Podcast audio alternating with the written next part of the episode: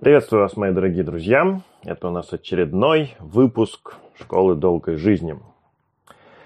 И сегодня э, я решил продолжить и э, с более практической точки зрения э, разобрать тему предыдущего выпуска. Пока не будем идти дальше, потому что я понял, что мне еще есть достаточно много что сказать и на эту тему. Поэтому сегодня мы продолжаем разбирать э, структуру энергетики и э, роль еды э, с энергетической точки зрения в жизни человека. Но перед тем, как начать э, сегодняшний выпуск, я вам хочу сказать, что школа долгой жизни состоит, на мой взгляд, из двух частей. Части теоретической и части практической. Часть теоретическая, соответственно, это то, что у нас сейчас, где мы разбираем теорию, э, то, как энергетика устроена, как ее развивать и для чего все это нужно и как это работает. А часть практическая, она постепенно будет представлена на тех же самых моих ресурсах и рядом Э, видео, где я буду описывать практические, практические практики, хорошо сказал, да, э, где я буду описывать практики работы с энергией, раз, различные варианты. Э, и кроме того, это моя непосредственная работа с людьми. Сейчас она представлена, во-первых, регулярными энергетическими практиками, которые я провожу в Москве, Сейчас летом мы планируем, когда я буду в Москве, мы планируем проводить их каждую неделю по субботам, скорее всего. Ну, по выходным в любом случае, э, обычно по субботам. Э, так что присоединяйтесь, всех там очень рад видеть. Эм, и кроме того, у меня есть э, ряд выездных мероприятий, ретритов, эм, и ближайший из них это тот, на который есть места – это ретрит на Кавказе с 1 по 10 августа. Так что у кого есть э, желание и возможность, поехали. Все мои ретриты я теперь рассматриваю как э, практический курс, практическую часть своего проекта э, долгой жизни. И цель их основная – это именно очень хорошо попрактиковаться. Они будут наполнены большим количеством практик разной степени сложности, именно с целью как можно больше развить э, энергетику человека, дать людям почувствовать, что такое работа со своей энергией, развить ее как можно больше и уехать домой уже с этими навыками и с этим посылом, с этой большой мотивацией к тому, чтобы продолжать этим заниматься самостоятельно. Э, пользу таких мероприятий очень сложно переоценить. Я и про себя лично могу сказать, что каждое такое мероприятие, оно достаточно существенно меняет тебя как личность, и ты возвращаешься после него домой уже немножко другим человеком. И это даже ко мне относится каждый раз, поэтому для меня каждое такое мероприятие – это как новая ступенечка в развитии. И, соответственно, каждый, кто приезжает, они тоже уезжают другими людьми. И вот это, конечно, самое ценное, что можно получить от этого мероприятия. Ну и кроме того, это просто потрясающе при, приятное, столь же приятное, сколь и полезное времяпрепровождение. Так что каждое мероприятие для меня это какая-то веха в жизни, это что-то незабываемое. Поэтому я их всех жду всегда с огромным предвкушением. Ну, а теперь переходим к непосредственно теме. Итак, то, что э, я вам нарисовал вот эту картинку в прошлый раз, это отражение только э, общей структуры. Отражение, разумеется, достаточно примитивное. Э, конечно, энергетика у человека устроена сильно сложнее. Я нарисовал здесь только э, основные ключевые моменты. Это примерно то же самое, что в анатомии сказать, что у каждого человека есть э, туловище, две руки, две ноги и голова. Понятно, что это не подробное изучение анатомии, но это соответствует действительности. Поэтому, когда я рассказал про потоки энергии, про основные энергетические центры, в принципе, это тоже примерно то же самое, что сказать, что у человека две руки, две ноги, одна голова и одно туловище. Конечно, энергетика устроена сильно сложнее. этих энергетических центров намного больше. А, просто самые крупные это вот те, которые я здесь нарисовал. А, вот эти пять и два как входные ворота энергии. Вот. А так и вдоль э, вертикального канала энергии, вдоль позвоночника у нас идет целый ряд энергетических центров помельче. Например, пупок у человека это э, тоже достаточно значимый энергетический центр. А в э, китайской традиции объединение солнечного сплетения и сексуального центра называется нижний дантянь, и функция описывается для них общее. Ну вот это то, о чем я и говорил в прошлый раз, что есть разные точки зрения. На мой взгляд, между ними э, в основном э, минимальные противоречия или даже вообще нет никаких противоречий. Это просто немножко разными э, взглядами, немножко разными позициями описания одного и того же. Так что по, по мне думайте как хотите. Главное, главное понимать общий смысл и главное, собственно, дел, делать, развиваться. Так что э, энергетических центров, конечно, сильно больше. По телу человека точно можно сказать, что каждый суставчик у тела человека, колени, тазобедренные суставы, голени, кисти, локти, плечи, это все тоже энергетические центры, с ними при э, необходимости можно работать отдельно, изолированно, если там есть какая-то, э, ну, так скажем, там нужна какая-то проработка. И все эти э, энергетические центры соединены так называемыми меридианами, каналами энергии, которых по телу человека тоже, соответственно, достаточно большое количество. Условно можно сказать, у нас по телу идет на, идут на физическом уровне, все тело наше пронизано сосудисто-нервными пучками, вот условно можно сказать, что энергетические меридианы идут параллельно всем сосудисто-нервным пучкам. Это не на 100% так, но по большей части это так потому что наше тело и на физическом уровне пронизано э, каналами, э, сосудами и нервами. И вот на энергетическом уровне это, ну, в принципе, наше физическое тело, это отражение нашего энергетического тела, это проекция э, нашей энергетики в материальный мир. И вообще я считаю, что вся жизнь человека это проекция его сознания в материальный мир. Так что у них очень много аналогий, и вот это одна из них. Так что энергетика человека, конечно, устроена посложнее, чем нарисована на этой картинке. Но на этой картинке я нарисовал просто э, базу, необходимую для э, более глубокого понимания того, чем мы э, занимаемся. Ну и один из любимых вопросов, одна из любимых тем для поговорить про энергетику, это есть такое разное э, понимание, представление, больше такое ощущенческое представление об энергетике. Является ли энергия человека э, потоком или она является неким мешком? То есть вот у нас есть объем энергии, и мы его тратим. Либо это поток, поступает и выходит.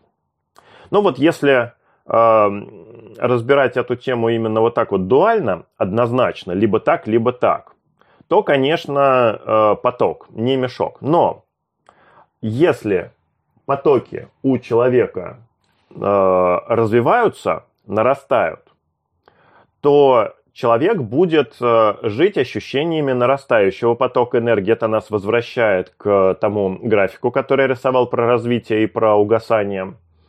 И тогда у человека есть ощущение потока, он не боится тратить эту энергию, потому что, соответственно, она к нему приходит в все большем и большем количестве. И чем больше потратил, тем больше заработал. Это идеальная работа вертикальных каналов.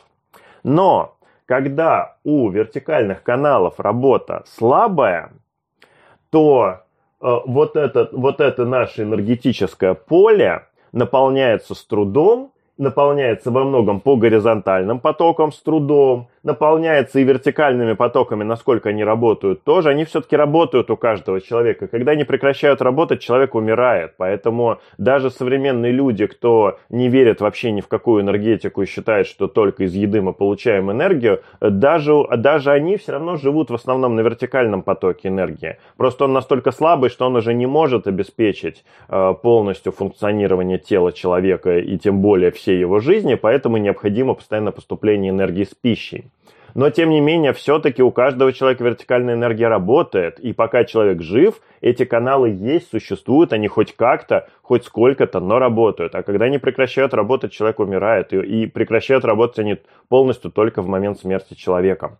Так вот, когда они слабенькие, и по ним все течет еле-еле, тогда тело энергетическое человека наполнилось энергией, и если ты ее потратишь, она восстанавливаться будет долго и с трудом. И вот тогда возникает ощущение мешка энергии, что мы это мешок энергии, из которого надо тратить экономно. То есть э, нельзя однозначно сказать, мы поток или мы мешок, потому что мы частично и одно, частично и другое. Поток наполняет мешок, условно сказать можно так. Если поток сильный, то сколько бы мы из этого мешка не потратили, все быстро восстановилось, и тогда, в принципе, можно не обращать большого внимания, сколько там есть, сколько потратим, какая разница, если все равно все быстро вернется. А вот если потоки энергии слабые, то вот эта концепция того, что мы мешок с энергией, оно, а, она приобретает сильно больше смысл, и она тогда начинает иметь действительно какое-то значение. И поэтому каждый раз, когда люди начинают говорить. Это же, ну, прямым, прямым текстом таким никто не говорит. Но когда у человека в сознании есть мысль о том, что э, энергии жалко тратить, ее нужно экономить, к ней нужно, ее нужно расходовать аккуратно, это нас сразу возвращает к концепции мешка с энергией. Потому что жалко тратить энергию, когда это мешок, и когда этот мешок наполняется с большим трудом. А когда это хороший поток энергии, ее не то, что не жалко тратить. Это как нам на одних курсах сказали, что вы когда в туалет идете, вам эту водичку, которую вы там оставляете, вам ее жалко или нет. Вот это примерно то же самое, а, только уже на энергетическом уровне. Не то, что не жалко, а наоборот, чем больше потратили, тем больше потом пришло. Вот в этом очень большая разница в ощущениях от э, себя, своей жизни и своей энергетики. Ну и не, не, не говорил еще об этом. Э, семь энергетических центров, начиная с промежности и заканчивая макушкой, традиционно принято счета связывать с э, семью цветами по спектру, по радуге, соответственно, э, промежность красный, сексуальный центр оранжевый, солнечное сплетение желтый, эм, сердце зеленый, эм, горло голубой, межбровный синий и макушка фиолетовый. Это такое классическое, традиционное э, представление о цветах. Есть люди, кто название энергетических центров не разбирает, а э, разбирают их только именно по цветам. И есть немало практик, где тоже мы обращаемся к этим цветам, представляем себе энергию определенного цвета, потому что как раз эм, энергия определенного цвета, она идет именно в определенный центр и прорабатывает и усиливает именно его. А, так что это как раз а, очень интересно. И вообще в целом роль цветов а, разных в жизни человека, она очень сильно связана с работы энергетических центров, когда человеку нравится какой-то цвет, не нравится, он тяготеет к нему, старается э, одеваться там или там себя окружать именно этими цветами, и это нас всегда а, отсылает к его энергетической структуре. Я в свое время задавал себе этот вопрос, почему человек, например, любит одеваться в оранжевый. Если убрать культурные всевозможные наслоения. Понятно, что мода, культура, все так делают, все так одеваются, это имеет большое значение. Вот если все это убрать, а взять исключительно, э, ну, насколько получится, конечно, э, исключительно предпочтение самого человека, чтобы он для себя выбрал, э, вот тогда, соответственно, это будет во многом отражение его энергетики. Так, и хочу вам э, по этому поводу э, загадать загадку. Э, какого цвета эти два потока? Я в свое время задавал этот вопрос, и ответ на этот вопрос, он мне открыл целый пласт э, того, о чем э, интересно подумать. Поэтому я вам сейчас тоже, чтобы не все вам готовую я информацию давал, давайте до следующего выпуска э, вы мне погадаете и напишите свои, результа... свои варианты ответов, какого цвета у нас эти два потока энергии. Ну и про каждый энергетический центр я могу сказать, что у него э, суть работы примерно такая же, как у всей нашей энергетики. То есть для каждого из него есть тоже поток энергии, который приходит в него, который выходит по горизонтали, может приходить по горизонтали, и тогда эта энергия растворяется в теле. И каждый из этих энергетических центров тоже может накапливать в себе какое-то количество энергии. Поэтому ее там можно накопить, ее там можно потратить, можно наоборот потратить очень много, и тогда истощится этот энергетический центр. Поэтому вот эта общая структура, что в целом все это поток, но это поток, который умеет немножко накапливаться и наполняться э, как какая-то емкость. Вот про то, что это умеет наполняться и э, там может накапливаться какое-то количество энергии, в целом тоже помнить нужно. В свете того, что мы работаем именно с потоком энергии, это не такое принципиальное значение имеет, но знать и помнить об этом все-таки нужно. А, так, теперь мы с вами вернемся а, еще раз к еде и к теме жизни без еды, которую я поднял в прошлый раз. Итак, ну, во-первых, а, был мне задан вопрос в очередной раз про калорийность продуктов.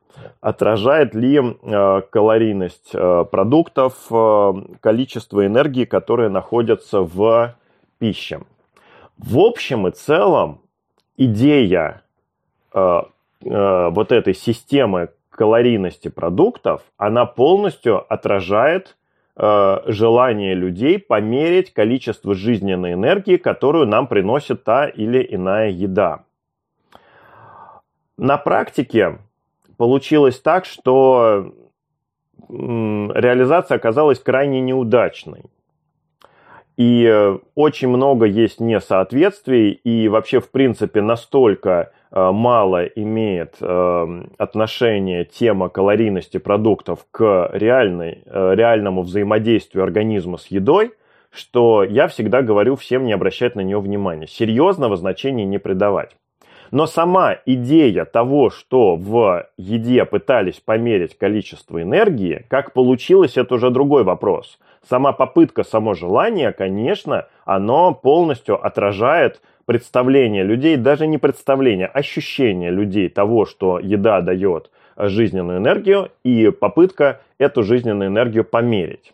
Ну и в общем и целом какая-то тенденция, некая тенденция – далеко не однозначная, далеко не стопроцентная, там даже, наверное, чаще не совпадает, чем совпадает, но некая тенденция между, некая связь между количеством калорий в пище и количеством жизненной энергии, которую эта еда приносит в теле, некая тенденция в принципе есть. Хотя, еще раз говорю, она настолько часто не соответствует действительности, что практического значения никакого калориям э, в еде придавать не стоит. И вообще в целом эту всю теорию лучше выкинуть из своей головы, ровно потому что она, ей, ей невозможно пользоваться. Вот э, у меня э, на этот счет есть возражение Дугласу Грэму. У Дугласа Грэма у него немножко э, пять минут натуропатии в школе долгой жизни. У Дугласа Грэма в книжке э, очень много построено на калорийности продуктов. И в какой-то момент он сам пишет, что да, я понимаю, что эта система несовершенная, но другой у нас нет, поэтому приходится пользоваться вот этой. Вот с моей точки зрения система несовершенная настолько, что пользоваться ей невозможно. Она не имеет никак, почти никакого отношения к реальности, даже несмотря на то, что другой системы нет. Да, другой системы нет, но это настолько не работает, что ей пользоваться тоже невозможно. Вот здесь вот я с э, многоуважаемым мной Дугласом Грэмом согласиться не могу. Пять минут натуропатии закончились. Итак, эм, про калорийность, да, про калорийность поговорили. И про э, мою идею жизни без еды. Базовый момент в этой идее не в том, что у нас стоит задача на 100% убрать еду из своей жизни. С моей точки зрения, жизнь без еды – это отсутствие зависимости у человека перед едой. Это возможность для человека жить без еды и не просто не умирать, но и даже не истощаться и не ронять э, в каком-то значимом э, э ну, в, какой-то значимой мере свой уровень энергии. Вот что я понимаю под жизнью без еды. То есть, возвращаясь к концепции вертикальной и горизонтальной энергетики, для меня жизнь без еды – это когда у нас имеет место э, заметное преимущество мощности, силы, количество энергии, как хотите это называйте, вертикального потока энергии по сравнению с горизонтальным. Вот чем отличаются современные люди? Тем, что без еды они помрут от отсутствия энергии. Почему? Потому что поток энергии по горизонтали от пищи для них имеет намного большее значение, чем поток энергии по вертикали. Так вот, жизнь без еды для меня начинается в тот момент, когда вертикальный уровень энергии начинает преобладать над горизонтальным, и по горизонтали она начинает выходить больше, чем входить. Вот это тогда уже у нас началась действительно э, жизнь без еды, именно с точки зрения возможности жизни без еды. Да, у человека, э, если эту еду отнять сразу, конечно, общий уровень энергии понизится, человек станет грустным, но одно дело он станет грустным, и у него просто понизится уровень энергии, а другое дело он совсем умрет. Ну, согласитесь, разные вещи. И человек, который может жить без еды грустно, ну, это как бы совсем другое, чем обычный человек. Так что цель э, минимальная, первоначальная, именно в этом. И э, самое главное здесь это именно э, получить, развить свою энергетику, вот я перед собой лично такую задачу ставлю, это развить свою энергетику настолько, чтобы получить возможность, если вдруг останешься без еды, если вдруг захочешь побыть без еды, получить возможность пожить без еды нормальной обычной жизнью. И вот очень приятно, конечно, видеть, когда ты голодаешь несколько дней, когда за несколько дней твое самочувствие никак не меняется. Вот это вот для меня э, огромная отрада, и я считаю, что, ну, в, ну, ну, в общем, и успех своего развития тоже в какой-то жизни, потому что, вспоминая, как э, Сначала голод э, давался, каждый голодный день он в памяти оставался именно потому, что э, ну, это давалось трудом. Вот сейчас уже в этом никакого труда нет, и если день насыщенный, яркий, э, много чем занимаешься. Ну вот недавно у нас был с ребятами поход, когда мы ходили с утра до вечера по лесу без остановки. И я так получил, у меня, у меня это был не голодный день, но получилось, что я с утра не успел ничего поесть, попить. И потом, когда мы уже начали э, ходить, я думаю, а чего мне не сильно хочется, я хорошо себя чувствую, а попробую, как оно будет по самочувствию э, до конца. У меня не было такой задачи, мне просто было интересно. Одно дело голодать, когда ты э, ну, в спокойной обстановке, э, чуть-чуть там спортом позанимался, побегал, а так можешь сидеть отдыхать. А другое дело, когда это весь день поход по пересеченной местности, там периодически там перелезать, там через что-то нужно было, ну и все в таком духе. Ну и вот как же это приятно, когда э, вечером ты э, заканчиваешь этот поход и понимаешь, что ты не ел ни, и не ел, и не пил ничего, ни, ни глоточка воды, ни кусочка еды, за целый день, и твое самочувствие, оно ни на маленькую капельку не отличается от э, самочувствия, если бы ел и пил. Вот это, конечно, э, меня очень сильно радует, потому что я понимаю, откуда берется это самочувствие. От того, что вот мы хорошо э, в этот день, мы очень хорошо развили, усилили вертикальный поток энергии, и он у меня уже достаточно для того, чтобы хотя бы на один день не позволить мне пожить без этой вот энергии по горизонтали. Вот. Ну и в идеале, конечно, э, это должно уже хоть на всю жизнь э, иметь возможность распространиться. Вот это я понимаю под э, жизнью без еды. Но это не значит, что человек, который имеет возможность жить без еды, что он никогда в жизни никакого кусочка еды не съедает. Наоборот, если ему захочется, он это сделает без проблем, Почему? Для чего, в конце концов, у нас э, есть возможность кушать? Для чего у нас есть органы пищеварения? Для, на мой взгляд, их э, основная задача – это э, возможно, дать возможность человеку познакомиться с миром, получить э, об этом мире информацию, энергию, в том числе через пищу. Но это же совершенно разные вещи попробовать какую-то еду, почувствовать ее, почувствовать ее вкус, получить эту энергию, получить ту информацию, которую она в себе несет, познакомиться с этой едой и привязаться к ней и, и не иметь возможности жить без, без этой еды дальше. Но это совершенно разные вещи. Так что э, как раз э, что-то иногда есть время от времени, на мой взгляд, э, будет каждый человек э, и в том числе вот те, те, кого там можно назвать неедящими, те, кто умеет жить без еды, там автономы сейчас э, принято говорить. Но самое главное их отличие от обычных людей в том, что у них нет зависимости, они не привязаны к этой еде, они имеют возможность жить без еды и не страдать от жизни без еды. Вот это вот самая главная задача, вот это самая главная цель. Ну и, соответственно, информация, которая приходит к нам, негативная информация, которая приходит к нам с едой, э, все же будет зависеть от количества энергии, то есть от количества этой еды.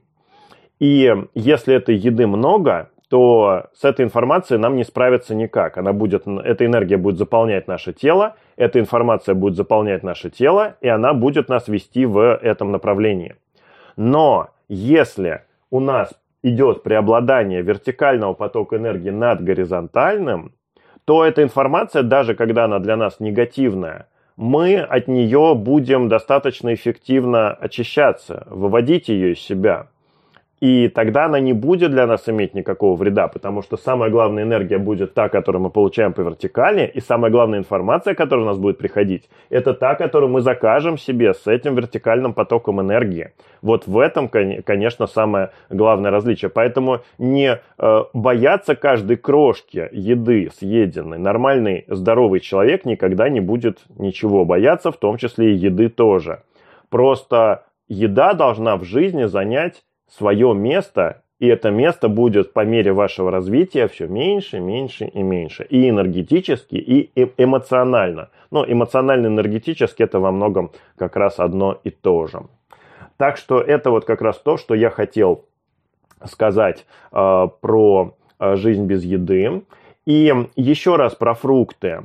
Э, мне очень понравился комментарий одного молодого человека, который написал, ну как же так, фрукты, овощи, я вас так люблю, а Михаил говорит, что вот вы мне тоже вредите. Но глобально да, а, глобально все-таки вот энергетически я вижу, что э, в нашей энергетике место еды маленькое очень. Э, то есть можно сказать, что вообще, вообще нету места для этой еды с точки зрения энергетики. Потому что вот у нас есть вертикальный поток энергии. Если он хорошо работает, если он хорошо развит, ну что еще нужно? Побаловаться иногда, попробовать, да, пожалуйста, на здоровье. Но даже когда мы э, питаемся только овощами, фруктами, то все равно это поступление энергии по горизонтали, как ни крути.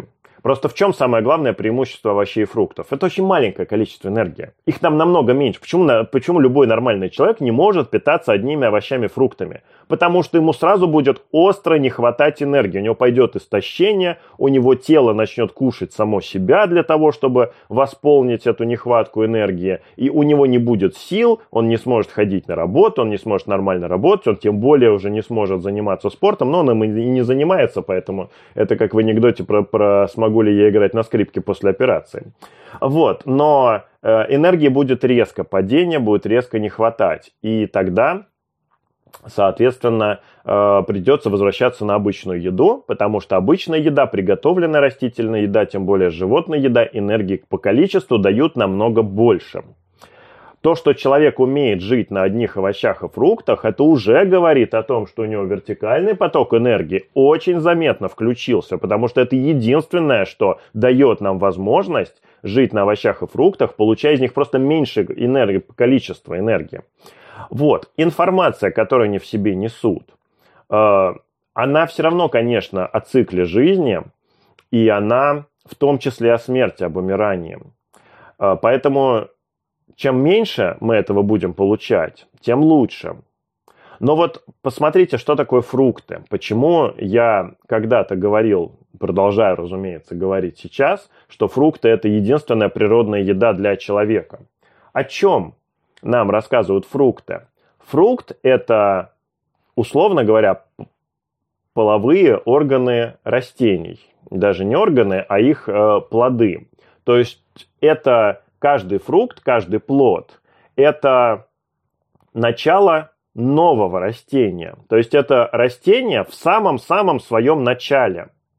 Оно сейчас содержит в себе энергию и информацию о том, как расти и развиваться – о том, как из семечка стать росточком, как из росточка стать деревом, как из дерева стать большим деревом, потом крупным деревом, и дальше начать э, приносить свои плоды и много-много лет жить, при этом питаясь солнышком, э, воздухом, влага из этого воздуха, влага из земли.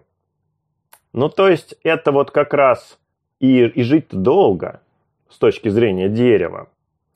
Поэтому фрукты, плоды многолетних растений, они из всей еды, которая существует, несут для нас самую лучшую информацию. Но эта информация, как от любых растений вообще, так и конкретно от фруктов, она будет о чем? Она будет о том, как не есть фрукты. Потому что сами фрукты во фруктах не нуждаются. Поэтому это все равно информация для нас в очень большой степени позитивная, но это все равно определенный переходный этап. То есть они должны нас научить тому, как от них отвязаться. И вот с этой точки зрения э, фрукты, конечно, это самая лучшая еда для человека. И когда мы меняем свое питание, то очень здорово именно менять его э, через э, фрукты. Это просто легче намного. Но вообще принципиально я рассматриваю два абсолютно э, полноценных э, пути этого развития с точки зрения энергии. И, на мой взгляд, у каждого из этих нельзя сказать, что один путь лучше, чем другой. Они два абсолютно равнозначных пути, они оба работают, они оба дают результаты. Первый путь – это путь изменения своего питания через сырую еду, через фрукторианство, едим все больше и больше фруктов, едим все меньше и меньше обычной еды, постепенно учимся есть одни фрукты, и постепенно потом, когда научились, учимся есть эти фрукты все в меньшем и в меньшем количестве. Я сам иду таким путем. Другой путь – это путь малоедения. Когда мы, не меняя еду качественно, продолжая есть ту еду, которая у нас есть, которую мы привыкли есть, мы просто начинаем уменьшать количество этой еды. И в итоге мы получаем, в принципе, тот же самый результат. Потому что уменьшая количество еды, мы уменьшаем количество энергии, которую мы получаем с этой едой. И тогда даже если эта еда несет для нас энергия, которая она содержит, несет для нас какую-то негативную информацию, количество этой энергии, соответственно, сила этой информации, она уменьшается день ото дня, ну, будем надеяться, что день ото дня, месяц от месяца, год от года, она уменьшается. И у нас в любом случае это происходит на фоне развития вертикальных потоков энергии, и в любом случае у нас получается все как надо. Несмотря на то, что это уже не через сыроедение, не через э, фрукторианство. Это через обычную еду, просто это обычная еда, она в более маленьком количестве. Таким путем идут достаточно многие люди. Вот Галина Сергеевна Шаталова описывала малоедение. Утром горсточка еды, вечером горсточка еды. Она говорила о том, что эта еда должна быть растительная. Но когда это горсточка еды, это по большому счету не принципиально, будет она растительная или будет она не полностью растительная, потому что это всего-навсего горсточка. И вот э, плюс она, конечно, тоже говорит очень много про э, движение, про физическую активность, про закаливание. Ну вот это образцовая система развития вертикальной энергетики. Не через сыроедение, не через фрукторианство. Многие духовные школы идут именно этим путем. Они не особо режут какие-то продукты, чтобы они сказали, что не ешьте это больше совсем. Ну, чаще всего все-таки отказ от животных продуктов так или иначе через разные духовные школы проходит. Но далеко не обязательно. Но когда в духовной школе идет какой-то процесс, э, действительно духовный рост, то он всегда сопровождается уменьшением количества еды. И если в какой-то духовной школе люди будут объедаться, то, простите, они ошибаются. Это не духовная школа, она не работает.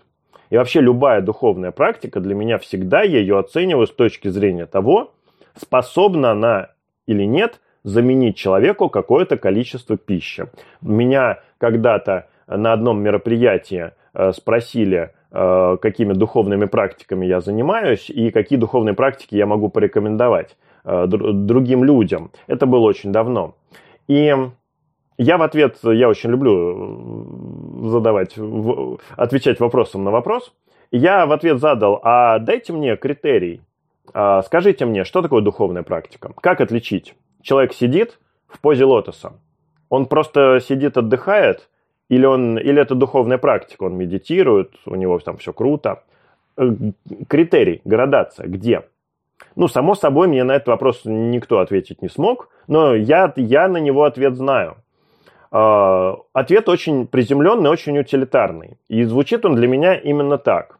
Духовная практика это практика развития энергии в человеке. Что такое духовное? Дух. Дух – это наша энергия, это наша сила внутренняя. Вот эти самые вертикальные потоки энергии. Поэтому духовная практика – это практика развития вертикальных потоков энергии.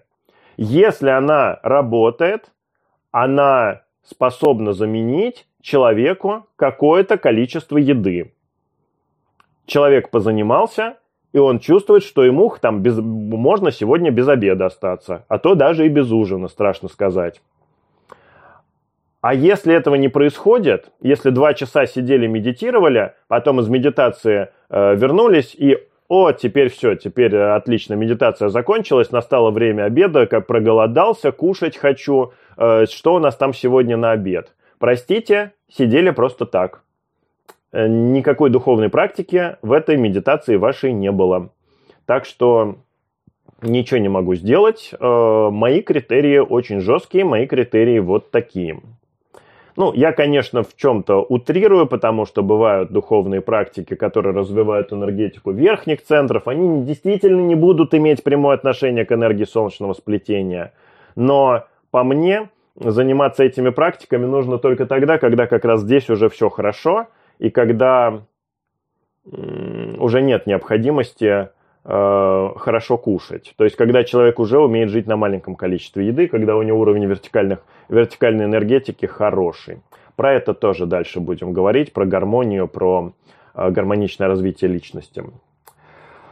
Так, и в двух словах я хочу э, разобрать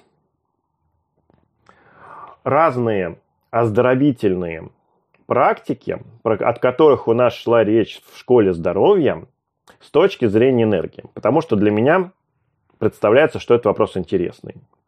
Про еду поговорили, я надеюсь, достаточно подробно, и я надеюсь, что теперь уже никаких э, вопросов и никаких непонимания в энергетике, в теме энергетики еды у нас не осталось. Поэтому поговорим теперь про другие оздоровительные практики. Голод. Голод – это процесс, когда мы полностью выключаем, ну, голод настоящий, когда это не жидкое питание, не соки, э, не что-то другое, а, а только лишь э, вода, либо сухой голод э, без воды, либо вода, либо какие-то напитки, которые не содержат в себе энергии, например, травы какие-нибудь. Вот, мы полностью выключили поступление энергии по горизонтали мы живем только вертикальным потоком энергии плюс накопленной энергии в своем энергетическом поле. Из-за того, что э, вертикальный поток энергии у современных людей слабый, в итоге идет расходование энергии, накопленной своего энергетического тела, и поэтому голод, он всегда какой-то ограниченный. Можем побыть на голоде только какое-то время. Но, находясь на этом голоде, мы получаем огромную мотивацию – огромную тенденцию к развитию вертикальной энергетики, потому что это становится жизненно важным, жизненно необходимым. И если голод будет сочетаться с какими-то энергетическими практиками, эти энергетические практики будут давать самый мощный результат. Это с другой стороны, как правило, хорошо заметно. Люди, кто занимается энергетическими практиками и периодически практикуют голодание, они все прекрасно знают, что на голоде работают все практики намного мощнее, чем они работают, когда мы кушаем. Почему? Да потому что мотивация гигантская и все условия для того, чтобы они работали, как раз созданы. А когда мы кушаем, ну, прямо скажем, из еды телу получать энергию намного привычнее, намного понятнее, намного проще. Поэтому напрягаться и усиливать у себя вертикальные потоки энергии, ну, уже не настолько интересно. Так что голод – это одна из самых серьезных духовных практик и в плане развития, и это самый честный показатель того, чего вообще добились в плане своей энергетики. Чем дольше человек может голодать без какой-то значимой потери в э, своем самочувствии, в уровне энергии, тем больше он добился в этой жизни. Поэтому регулярное голодание для меня, конечно, это, эм, ну, это мощно. И это абсолютно необходимо с точки зрения развития. Только так ты себя чувствуешь по-настоящему. Чего ты добился? Вот, вот абсолютно честно, абсолютно объективно. Вот что есть, то есть. Э, никаких тут разночтений уже быть не может. Так что регулярная практика голода для меня, с моей точки зрения, в духовном развитии это совершенно обязательно. Это не настолько обязательно в оздоровлении. В оздоровлении, если очень не хочется, можно без этого обойтись. Будет сложнее, будет дольше, не так эффективно, но можно в духовном развитии, в настоящем духовном развитии, в настоящем развитии своих, своей вертикальной энергетики, на мой взгляд, это уже совершенно необходимо. А, дальше. А, всевозможные очистительные процедуры. А, ну, они просто усиливают очищение организма и усиливают очищение энергетических каналов, энергетических центров. Очень много эмоций Э, часто выходят с разными очистительными процедурами. Поэтому шутка о том, что от несчастной любви э, лучшее лекарство это пурген, э, слабительное, проще говоря, это, ну, смешная, конечно, шутка, но это еще и правда. Потому что когда мы усиливаем процесс очищения на физическом уровне, мы усиливаем и процесс очищения на э, энергетическом уровне. И когда у нас э, усиливается процесс очищения сознания, то там как раз выходят все эти эмоции, которые накопились. Поэтому если человек другим путем их выпускать не особо умеет, лучше, конечно, без слабительного все эти эмоции выпускать. Но если человек не умеет, еще не научился, ну тогда у него это будет таким путем выходить. Так что больше, конечно, там идет очищение физического тела, чем, э, чем, э, чем энергетики. Но очищение энергетики всегда будет идти. Вообще-то процессы всегда параллельные. Всегда, если у нас очищается тело, у нас очищается сознание. Если у нас загрязняется тело, у нас загрязняется сознание. Мы это одна система, это просто мы своей головой привыкли делить все на физическое тело и на энергетику. Мы с точки зрения целостного человека это одно – и если у нас все идет в одном направлении, то у нас все на всех уровнях идет в одном направлении. Если мы занимаемся своим развитием, у нас все, у нас и тело развивается, и сознание, и дух, и энергетика развиваются. Если у нас все загрязняется и умирает, у нас все будет загрязняться и умирать. И тело, и сознание. Так, эм, что у нас дальше? Про спорт. Спорт, физи любая физическая активность. Э, тратим энергию в основном солнечного сплетения. Много. Активно тратим. Практически вся, что есть. Потратили хорошенечко. Она пришла по вертикали, заполнила солнечное сплетение. Солнечное сплетение расширилось, в нем энергии стало лучше, чем было. Когда вертикальные потоки энергии пришли, они по пути заполнили немножечко и все остальные энергетические центры. В результате получилось все прям зашибись, как хорошо. Э, энергии солнечного сплетения потратили, получили в итоге пришло больше, и все остальные энергетические центры тоже нормально так наполнились. Чем активнее человек занимается спортом, тем быстрее у него включается этот процесс, и когда ты э, бегаешь, например, достаточно давно, то у тебя уже в процессе усиливаются эти потоки энергии, и в процессе ты уже начинаешь ими пользоваться, и в процессе они наполняют другие энергетические центры. Вот мы с ребятами, э, кто бегает регулярно, постоянно говорим о том, что э, насколько же здорово во время пробежки о чем-то даже не думать, а насколько легко и хорошо приходят решения каких-то вопросов, ответы на какие-то вопросы, которые ты, соответственно, давно ждал, и тебе это было интересно. Почему? Да потому что усиливаются потоки энергии, наполняются энергетические центры, и среди прочего попадает в межбровный центр энергии. Энергии стало побольше, при, пришла с этой энергией нужная нам информация. Опа, а я теперь знаю ответ на этот вопрос. Откуда? Отсюда. Ниоткуда. Так что самая, самая выгодная штука.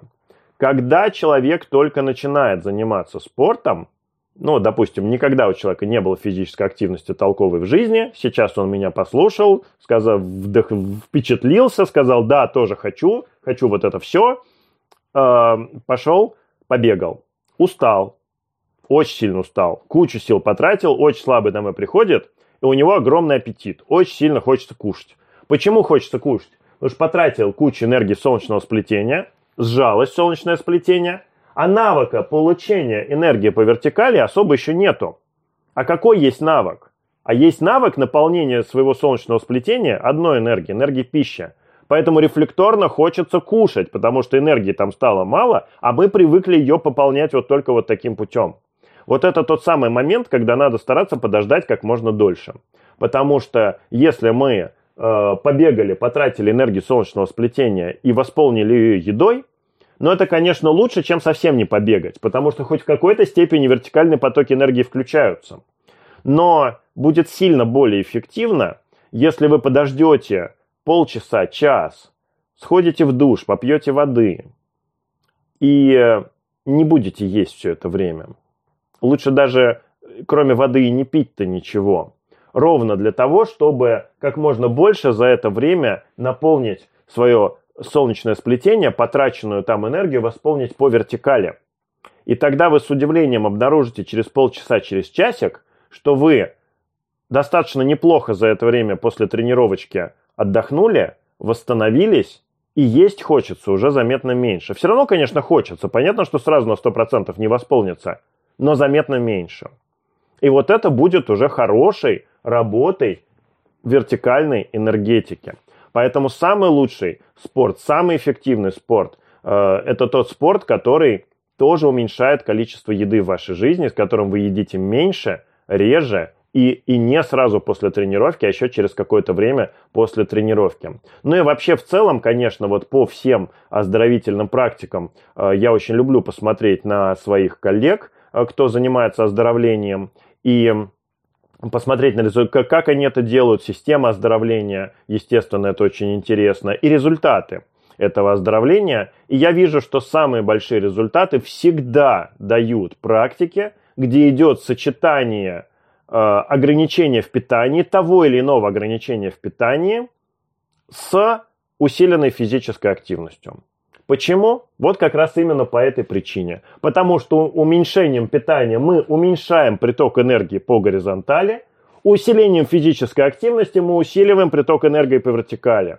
И вот тут каким-то чудом у нас все начинает становиться, как природа задумала, и все начинает работать как надо, и получается эффект и оздоровления, и улучшение жизни человека, и улучшение качества сознания человека, и улучшение энергетики человека, и вообще каким-то волшебным образом все у человека начинает улучшаться. И остается только один вопрос, а почему все так не живут? Ну, видимо, всем не надо. Говорим с теми, кому надо. А, про закаливание. Закаливание я э, рассматриваю как э, в основном все-таки как э, контрастные процедуры, поэтому тепловое закаливание для меня значит не меньше, чем холодовое, и тепловые процедуры для меня значит не меньше, чем холодовые. Но с точки зрения энергии это абсолютно разные вещи. Холод у нас энергию отнимает, и в основном тоже по солнечному сплетению и в основном именно это просто мы тратим энергию. Потому что когда нам холодно, тело начинает активно тратить свою энергию на обогрев, и в основном это тоже энергия солнечного сплетения. Поэтому в широком смысле слова хорошенечко замерзнуть это примерно то же самое, что э, потренироваться хорошенечко, и там, и там у нас упадок сил какой-то. Э, но наоборот, когда мы греемся, мы получаем эту энергию э, от э, вертикального потока энергии, от нижнего потока энергии. Самый естественный для нас источник э, этой энергии – это Солнце.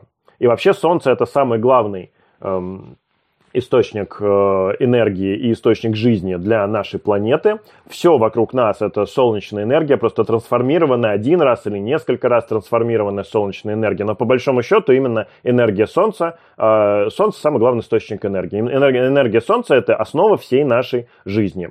Поэтому э, любой аналог, например, печка в бане, например, это та же самая солнечная энергия, только которая сначала стала э, деревьями, потом деревья стали дровами, дрова стали огнем, и теперь эта солнечная энергия там сначала накопилась, теперь она выходит, э, по большому счету, ну, деревья там какую-то свою информацию добавили к этой энергии, но какую информацию могут добавить деревья? Ну, о том, как быть деревом, о том, как жить деревом, э, питаться тем же самым солнцем, там, воздухом, влагой из почвы и так далее. Так что это в любом случае это усиление нижнего потока энергии. И тогда а, получается, что мы а, просто занимаемся энергетической прокачкой. Мы энергию с холодной фазой закаливания сбрасываем лишнюю, с теплой фазы мы ее себе восстанавливаем, восполняем, набираем. В чем смысл? Смысл в том, что это поток у нас включается – Э, поток энергии снизу э, входит, через солнечное сплетение выходит. Идеально, то, что нужно. Ровно как раз то, что мы всегда, э, к чему мы стремимся.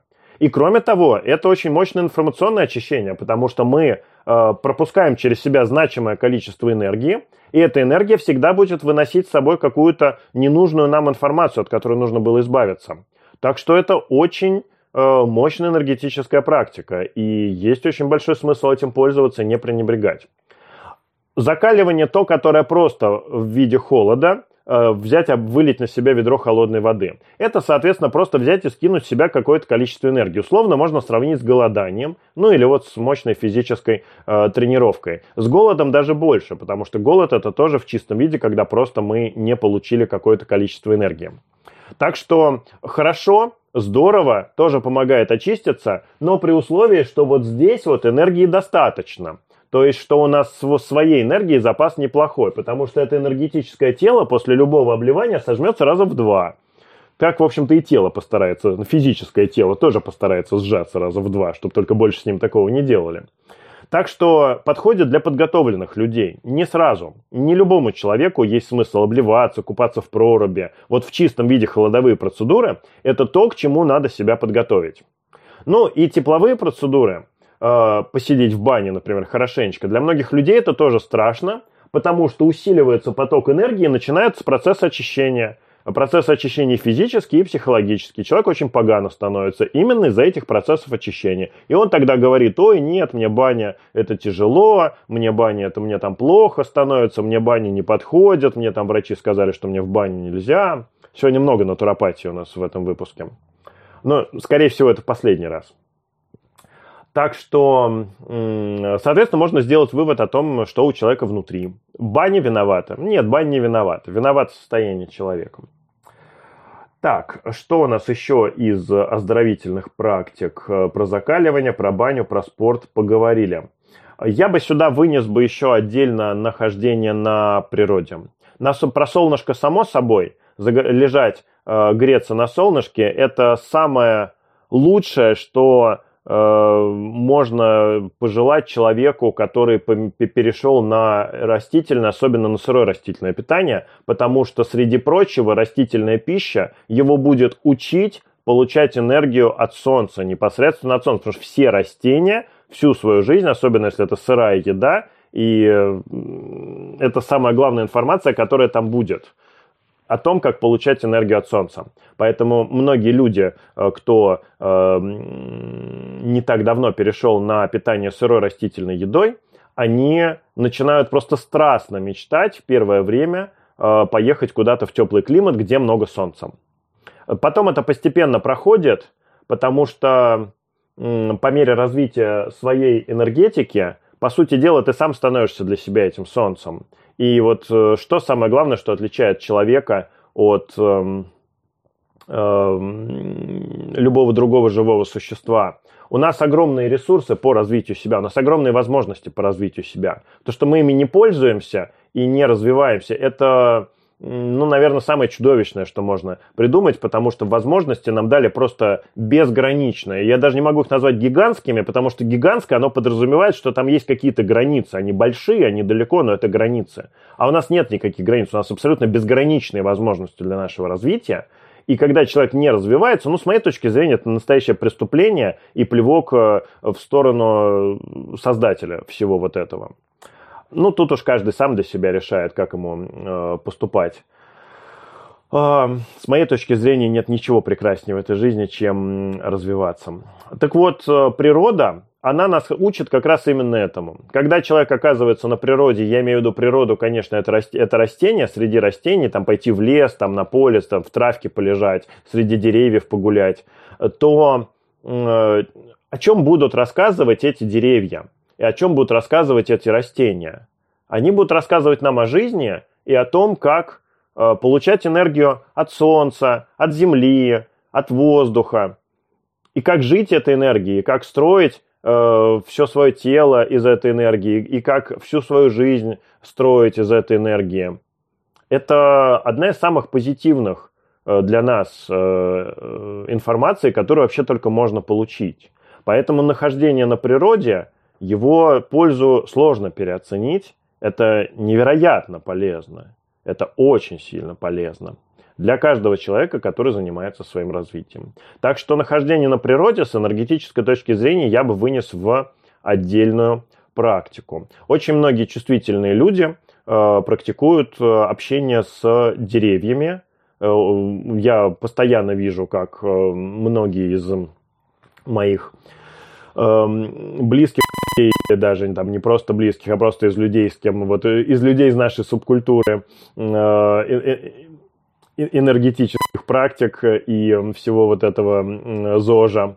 Насколько для многих людей близко и близка идея подойти к какому-то старому дереву, сильному дереву, большому, обнять его, постоять рядом с ним, почувствовать его.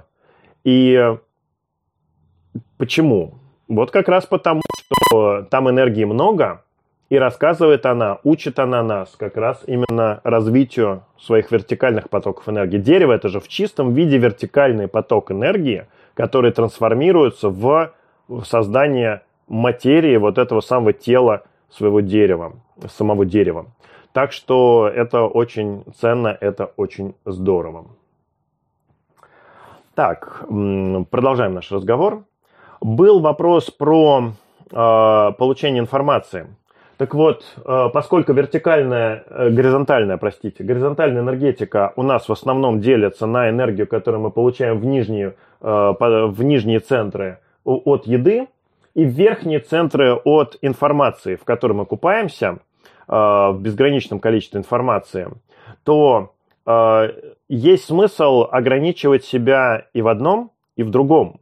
Поэтому голод физический, когда мы не едим, где мы перекрываем для себя по горизонтали источник энергии в нижние центры, его вполне можно э, провести аналогию с голодом информационным, когда мы перекрываем для себя получение информации в верхние центры. И тогда точно такой же процесс, как происходит с нижними центрами и с нижним потоком энергии, начинается с верхними центрами и с верхним потоком энергии что когда мы перестаем получать информацию из окружающего нас мира, у нас усиливается верхний поток энергии, который начинает наполнять нас информацией другой. Какой? Любой. Какую захотим. При, при, преиму, огромное преимущество этой информации то, что ее можно свободно заказывать, ей все равно, какой нам принести. Там, без, там океан всего, всех знаний на свете. И всех тех, которые к мировым знаниям можно отнести, и всех тех, которые в этот мир еще никогда не приходили. Там безграничное количество информации. И, соответственно, как ее получать? Да очень просто. Прекратить получать по горизонтали.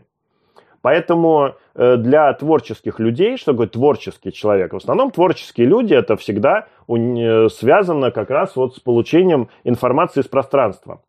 И для творческих людей очень сильно свойственно одиночество, побыть одному, ни с кем не разговаривать, ничего в это время не слушать, не смотреть, не читать. Возможно, какая-то музыка просто для настройки своего сознания, но и то совсем не обязательно. А то и просто в тишине, в одиночестве, на природе погрузиться в себя. Вот это самое погружение в себя, оно как раз и является тем самым базовым состоянием для того, чтобы просто начать получать энергию, информацию из пространства. Ну вот так случилось, что у меня эта способность развита очень сильно, и я только благодаря этой способности, собственно говоря, и рассказываю все то, что я э, рассказываю, у меня как раз вот с нижним потоком энергии, с нижними центрами эм, поработать в этой жизни пришлось для того, чтобы они хорошо заработали на хорошем уровне, поработать пришлось очень много и очень сильно. А вот что касается верхних центров, то это уж как вот что досталось, то досталось. И э, я с детства э, этим пользуюсь, и я очень хорошо помню в детстве, как для меня э, ну, мне мама моя про меня рассказывает, что я был всегда ребенком, которого можно было оставить одного, прийти через э, там несколько часов утром оставили, вечером в комнату заглянули, а ребенок прекрасно э, себе там сидит, э, либо чем-то занимается, либо даже ничем не занимается, но самое главное, что ребенку хорошо, он полностью в себе, в своем внутреннем мире, и все в порядке, никаких проблем нету. Ну вот я с детства э, был таким, и я очень хорошо помню по своему детству, что для меня просто закрыть глазки и погрузиться в какие-то свои фантазии – просто посмотреть вот просто на все что угодно. Я сочинял себе какие, рассказывал, сочинял себе какие-то сказки. Я придумывал себе разные мультфильмы, разные интересные э, истории. Причем я смотрел на них, и, и я мог задать старт какой-то этой истории, а дальше она перед моими глазами сама начинала развиваться, я просто смотрел за ней. То есть для меня можно было посмотреть кино, посмотреть мультфильмы, просто закрыв глазки. И я понимаю, что это было как раз вот это самое детское э, проявление вот этой самой вертикальной энергии, которая попадает в межбровный центр. Ну и, соответственно, я не блокировал у себя, э, не у меня, у меня, мне удалось не заблокировать у себя эту способность, а наоборот пользоваться ей, развивать ее всю свою жизнь. Э, меня как-то и жизнь к этому подталкивала каждый раз. И самое главное, что я очень быстро э, понял, что та информация, которую я получаю таким образом, она меня никогда не подводит. Она всегда соответствует действительности. Если мне нужно получить ответ на какой-то вопрос, если я его буду искать где-то в жизни, я могу найти ответ правильный, могу найти ответ неправильный. Но если я получу ответ на этот вопрос таким путем, то он обязательно будет правильным, и он обязательно меня не подведет, и все будет тогда отлично с этим ответом на вопрос. Поэтому я давным-давно научился получать ответы на все свои вопросы именно таким образом. И у меня вот как раз еще там со школы, с института и с первых моих рабочих лет у меня прям вот отрабатывалась активно вот эта способность, когда я просто э, задавал вопросы в пространство, я ставил себе задачу, хочу узнать вот это, хочу узнать вот это. И я просто ждал, когда ко мне придет эта информация. Я очень любил гулять, я очень люблю погружаться в себя, очень люблю быть одному, проводить время наедине э, с собой, потому что как раз именно в этом состоянии, ну это как голос примерно для физического тела, именно в этом состоянии ты э, получаешь э, всю вот эту информацию. И, э, соответственно, все, что я знаю, все, что я рассказываю, не на 100%, конечно, но почти на 100% оно пришло ко мне именно таким путем. Поэтому, когда мне задают вопрос, откуда ты это знаешь, для меня это бессмысленный вопрос. Он не имеет никакого смысла. Откуда я знаю? Вот отсюда я знаю. Я это нигде не, не, не смотрел, не читал, не слушал. Мне об этом никто не рассказывал никогда. Но сказать, что я знал это всегда, что это всегда было в моей голове, нет. И сейчас в моей голове очень много, много чего нету. Но я точно знаю, что когда мне что-то будет нужно узнать, я это узнаю. Как узнаю? Вот так узнаю. И весь вот этот проект, вся вот эта идея, моя концепция энергетики, вся вот эти, все вот эти мои представления, это были за э, там, лет 20-30 моей жизни, это был миллион заданных вопросов, на каждый из которых я ждал, когда мне придет ответ. И на каждый из которых я ответа дождался, задавал новый вопрос. И так это продолжал до тех пор, пока у меня в голове не сложилась какая-то единая, стройная достаточно концепция, представление, в которой я не видел никаких противоречий. Потому что если я там вижу какие-то противоречия, какие-то непонятные места, э, почему вот здесь это вот так, а в жизни я вижу вот так, я, я задаю вопрос, а почему здесь это вот так, а в жизни вот так. Через какое-то время получаю ответ на этот вопрос. И вот до тех пор, пока у меня у самого в голове не сложилось вот это вот единое представление о том, как все устроено, я, собственно, и не, на, не, и не начинал об этом рассказывать. Ну вот теперь, соответственно, сложилось, теперь поэтому начал.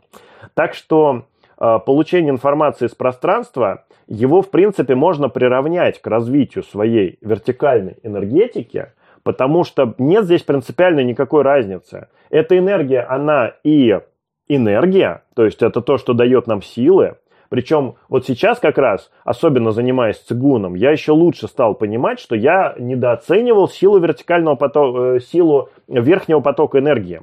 Я всегда считал, что для нас в основном сила – это нижний поток энергии, а верхний – это только информация. Нет, оказалось, что верхний поток энергии тоже может наполнять очень большим количеством силы. Просто с ним нужно аккуратно работать, потому что он несет информацию из других реальностей. Это интересно, это классно, это здорово, но это отрывает нас от реальности. Это, про это я еще буду очень много говорить э, впереди.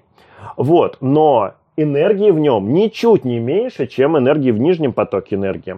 А, так что сил там очень много, и этой энергией тоже очень здорово можно пользоваться. Для меня это открытие совсем недавнего времени. Так что я, честно говоря, впечатлен этим открытием до сих пор. Так, ну и э, задавали вопрос про то, что это такой же вопрос, как когда-то мне задавали про здоровье. Почему у меня все вот так, а у него все вот так? Почему я там э, всю жизнь там хорошо питался, там старался заниматься спортом, и я там э, такой дохлый весь, а вот он никогда спортом не занимался и ест все подряд, и весь такой здоровый, и пышет э, энергией, и все там у него в жизни колосится, и все в таком духе. Ну и про энергию мне, соответственно, сейчас задали ровно тот же самый вопрос. Почему у меня энергии столько, у другого энергии вот столько? Что можно ответить на этот вопрос? Потому. Потому что вот так все устроено. А никто не говорит, что мы все приходим с одинаковым стартом. Вот вообще такого нету в жизни. У каждого из нас на старте свой базовый уровень энергии. И вот эта кривая, которую я рисовал, она вот такая вот одинаковая для всех. Но если мы сравним разные вот эти кривые с, для разных людей, то одного будет кривая вот такая, а у другого вот такая. Очень сильно, во много-много раз будет сильная разница. Давайте условно это сравним с тем, что люди рождаются в семьях с разным материальным достатком. Это же никого не удивляет, что у одной семьи денег столько, а у другой столько, а у третьей там э, вагонами возят. И, соответственно, ребенок, когда рождается, он тоже как-то вот э, базово, вот у него какой-то уровень материальной обеспеченности его жизни, соответственно, разный. У одного много, у другого мало, у третьего совсем капелька, а у четвертого столько, что, что, что у первых, по сравнению, первых трех по сравнению с ним можно считать вообще ничего нету. Ну вот по-разному у нас все на старте в жизни. И э, ничего с этим не сделать. Вот так жизнь устроена. Это надо просто принять. Но с моей точки зрения нет никакого смысла смотреть на то, сколько в данный момент у какого-то человека. Для меня намного интереснее то, куда все движется. И вот где человек находится на этой кривой своего развития, он ползет вверх или ползет вниз, вот это для меня значит намного больше. Потому что если мало, но ползет наверх, то подождем и станет много. А если много, но ползет вниз, то подождем и станет мало. Ну и, соответственно, а смысл тогда сравнивать, что сейчас, если оно через какое-то время уже все станет совсем по-другому. Вот меня тенденция в этом смысле интересует намного больше, чем нынешний уровень. Ну, хотя, конечно, нынешний уровень тоже это интересно. Условно, опять же, очень люблю все вопросы энергии переводить на деньги, потому что с деньгами все намного понятнее. У одного миллион – но работать он не умеет. И обращаться с деньгами он не умеет, он этот миллион тратит. У другого 100, 100 а не миллион, но он очень прям пашет и зарабатывает, и у него там с каждым днем все больше и больше. Кто перспективнее? Ну, одного миллион сейчас в данный момент, да. С ним можно, э, к нему можно подойти, задружиться с ним и с ним этот миллион просадить побыстрее а потом вместе пойти к тому, кто из своих 100 долларов заработал второй миллион, предложить ему просадить, он откажется. Так что, по мне, перспектива намного больше значит, чем уровень на данный момент. И э, если вам вдруг захочется попереживать, что вы э, много в себя вкладываете, а у кого-то другого, кто не вкладывает в себя, в свое развитие, сейчас все намного больше, то лучше всего не смотреть ни на кого другого, а смотреть на себя. На себя того, какой сейчас и какой был год назад, какой был несколько лет назад. И сравнивать себя-то есть смысл только, только с самим собой. С самим собой прежним, как оно было раньше. И вот если вы видите, что раньше было лучше, чем сейчас, вот это повод задуматься, куда я двигаюсь и почему я двигаюсь именно туда. Может быть, мне стоит двигаться в другом направлении. А если вы видите, что назад-то не хочется, что сейчас-то получше, чем раньше, ну, тогда у вас все прекрасно. Подождем еще, продолжайте идти в этом направлении, подождем еще, и станет вообще все зашибись как хорошо. Так, ну и к разговору еще возвращаясь про э, получение информации, э, ну, это уже такое чисто мое э, практическое э, наблюдение. Для тех, кто от э, моих видео, от моих, э, всей моей работы хочет получить максимум результата. Я вам говорил в прошлый раз, что слова это далеко не все, что передается в процессе вот этого взаимодействия. Ну, соответственно, я записываю видео там или провожу э, прямой эфир, вы его смотрите и э, получаете от меня эту энергию и эту информацию. Так вот, для того, чтобы был этот э, процесс максимально эффективным, есть смысл его организовать таким образом.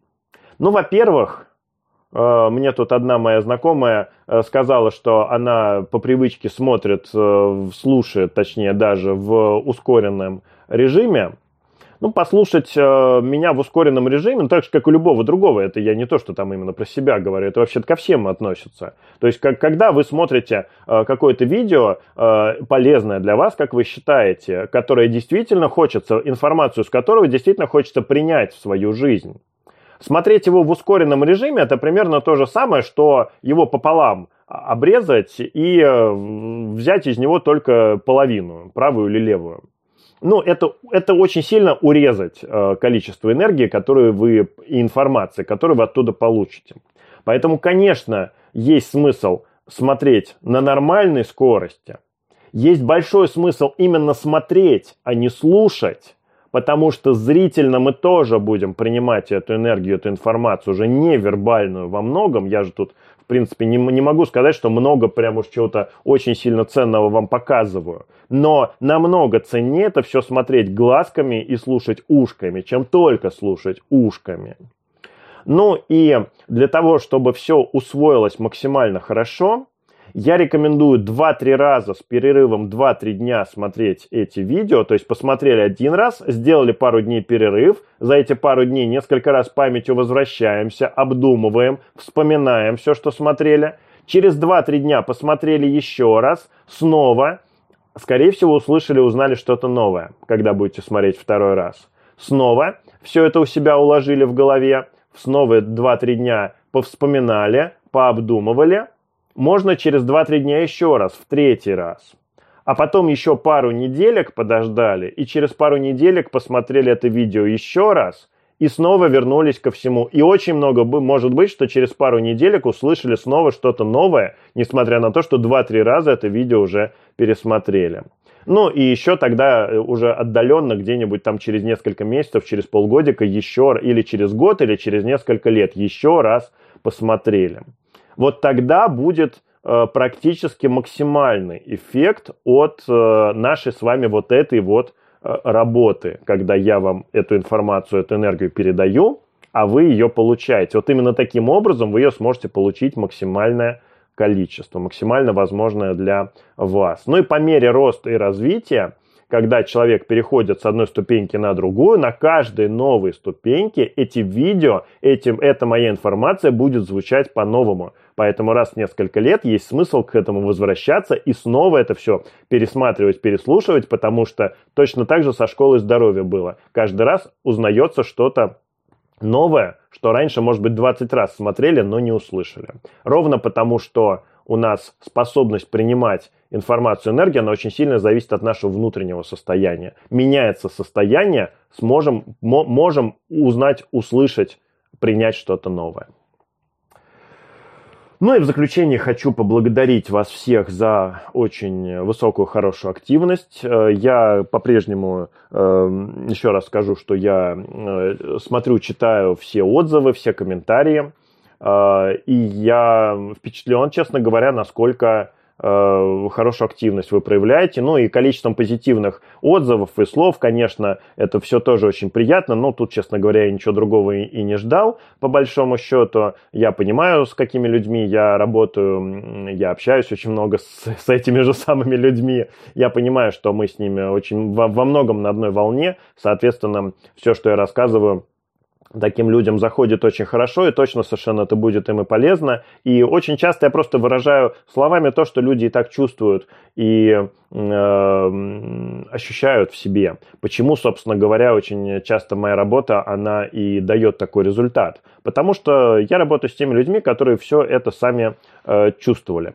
Вот, я читаю все комментарии, обращаю внимание на все вопросы. Все вопросы постепенно будут разобраны в ходе этого проекта. Э, еще раз хочу вас поблагодарить за хорошую активность. Хочу отдельно поблагодарить тех, кто оказывал нам материальную поддержку и э, благодарность выражал. Это очень приятно. Это, ну, действительно, ты, когда это видишь, ты понимаешь, что тебя тебя по-настоящему ценят, и ты делаешь по-настоящему то, что людям нужно. Это здорово, это приятно, это очень здорово мотивирует на продолжение всей этой работы, хотя у меня с этой мотивацией продолжать и в любом случае все в порядке, и я, хоть я ни копейки вообще за это не, полу не получу сейчас и буду знать, что не получу в дальнейшем, я все равно буду эту работу продолжать, потому что ну, я объяснял почему. Потому что это мне в первую очередь полезно очень самому. Но когда я вижу, что это дает такую отдачу, меня, конечно, это наполняет еще, еще более огромным желанием все это дело продолжать. Так что благодарю вас, э, друзья мои, от всей души. Ну и, собственно говоря, будем продолжать Следующий выпуск уже теперь точно будет через две недели. На две недели возьмем паузу, и как раз вся, вся, вся моя команда за это время а, обработает все видео, и с Ютубом наконец уже начнем а, работать тоже, чтобы на Ютубе тоже могли люди а, все это смотреть. Ну, а вас благодарю за внимание. Жду вас всех, как уже было сказано, на практиках в Москве. И жду вас, э, очень буду рад вас увидеть на своих мероприятиях, ближайшие из которых это вот э, как раз поездка на Кавказ в августе этого года. Там, там мест много, там мы, готовы, там мы готовы принять неограниченное количество людей. Сколько приедут, столько и приедут. Всем, всем будем очень рады. Так что август, Кавказ, это же круто, это же хорошая погода, это горы, это воздух, это горные речки, а там еще высокогорье будет, 2000 метров над уровнем моря, и это условия, в которых разрежен уровень кислорода, и в которых как раз вот все дыхательные практики, все эм, медитации, вся энергетика, она сильно более мощная. Туда недаром спортсмены ездят тренироваться. Так что, ну, очень большой смысл есть туда поехать. Лично, лично я жду очень-очень сильно. До новых встреч. Увидимся.